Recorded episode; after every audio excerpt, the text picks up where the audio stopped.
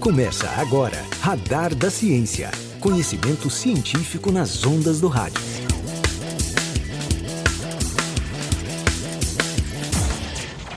Olá, esse é o programa Radar da Ciência, uma edição especial com tecnologias desenvolvidas pela UFT no combate à Covid-19.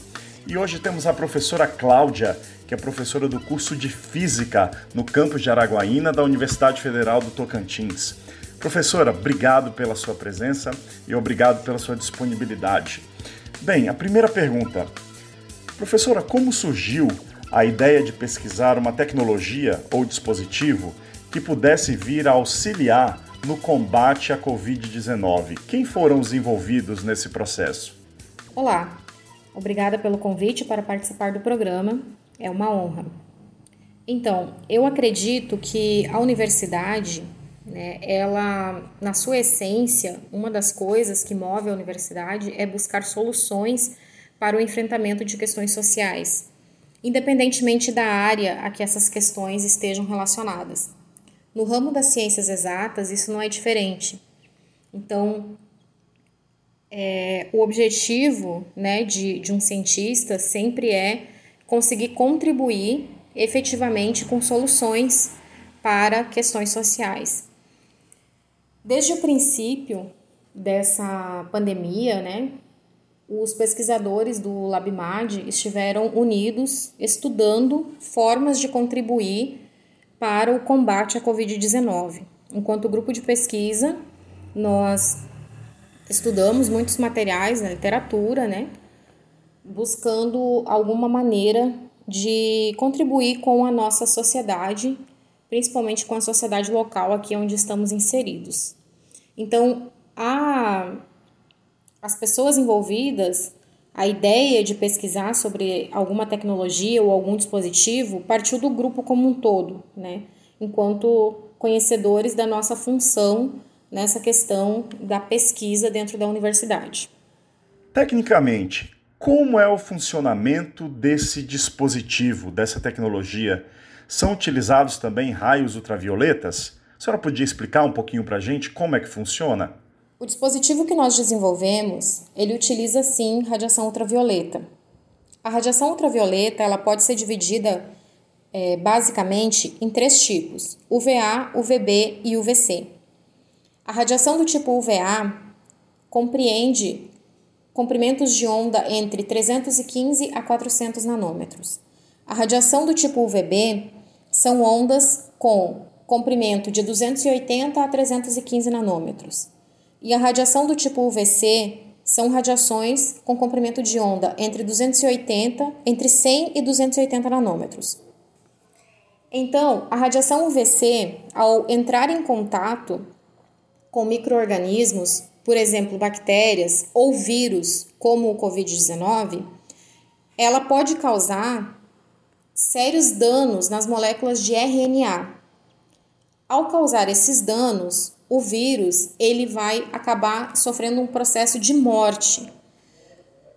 E isso interrompe o ciclo de propagação do vírus. Nós sabemos hoje que uma das principais fontes de contaminação do COVID-19 são as superfícies. Então, uma pessoa que não está contaminada, ela pode vir a entrar em contato com o vírus ao tocar uma superfície que foi contaminada por outra pessoa que estava com o vírus. Ao conseguirmos matar os vírus que estão nas superfícies, nós estaremos tendo uma, um grande desaceleramento no processo de transmissão do vírus. E é nesse sentido que o dispositivo é, age no sentido de esterilizar algumas superfícies. Por exemplo, ele pode ser usado para esterilizar objetos hospitalares e até mesmo é, o quarto ou roupas de cama em que uma pessoa que estava com o vírus ficou hospedada. Qual o benefício que o dispositivo pode trazer no combate à Covid-19? Esse dispositivo ele pode ser usado basicamente para a esterilização de superfícies. A princípio, o propósito é que ele seja utilizado nos ambientes hospitalares, onde há uma maior circulação do vírus do Covid. Porém, o princípio de funcionamento, baseado na radiação ultravioleta do tipo C, ele pode ser expandido para outras aplicações, para esterilização de outros ambientes. E outra contribuição desse dispositivo é que nós conseguimos produzir ele com materiais de baixo custo e fizemos ele artesanalmente no próprio laboratório.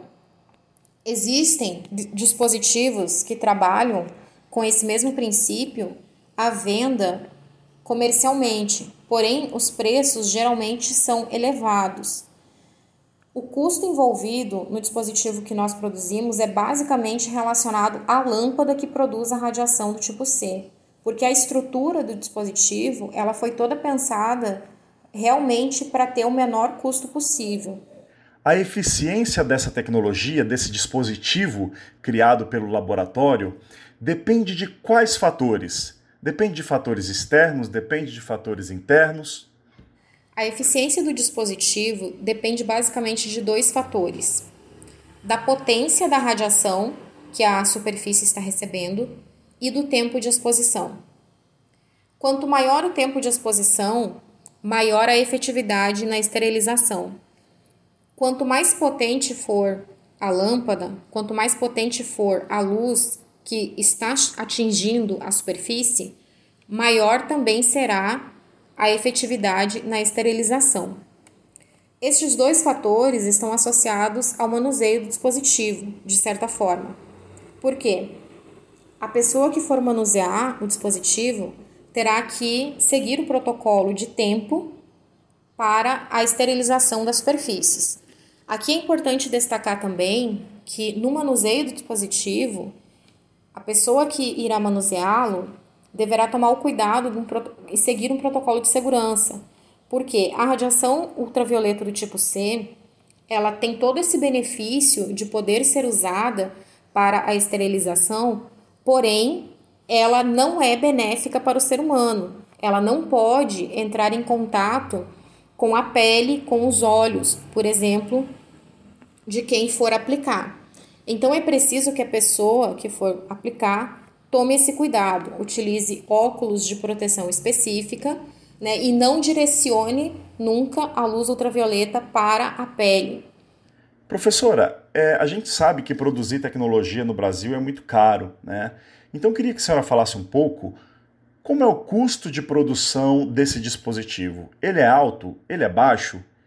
E finalizando, Há a expectativa de se fazer uma produção em larga escala para atender a comunidade ou esse é um sonho muito distante? A lâmpada é o componente principal do dispositivo. Ela que é a responsável por produzir a radiação ultravioleta do tipo C. Porém, é na lâmpada que se concentra a maior parte dos custos.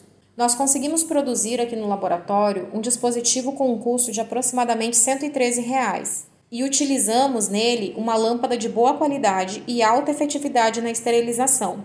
Conseguimos esse custo porque a base, o suporte da lâmpada foi construída aqui mesmo no laboratório, utilizando materiais de baixo custo, como por exemplo o PVC. Tendo o material disponível para construção, o LabMad consegue produzir alguns dispositivos que podem ser utilizados, por exemplo, pela rede hospitalar, aonde tem a maior circulação de vírus.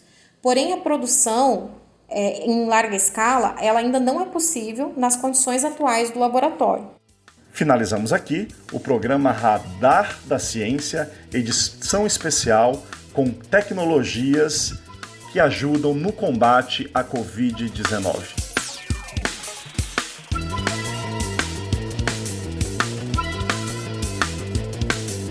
Você ouviu Radar da Ciência, conhecimento científico nas ondas do rádio.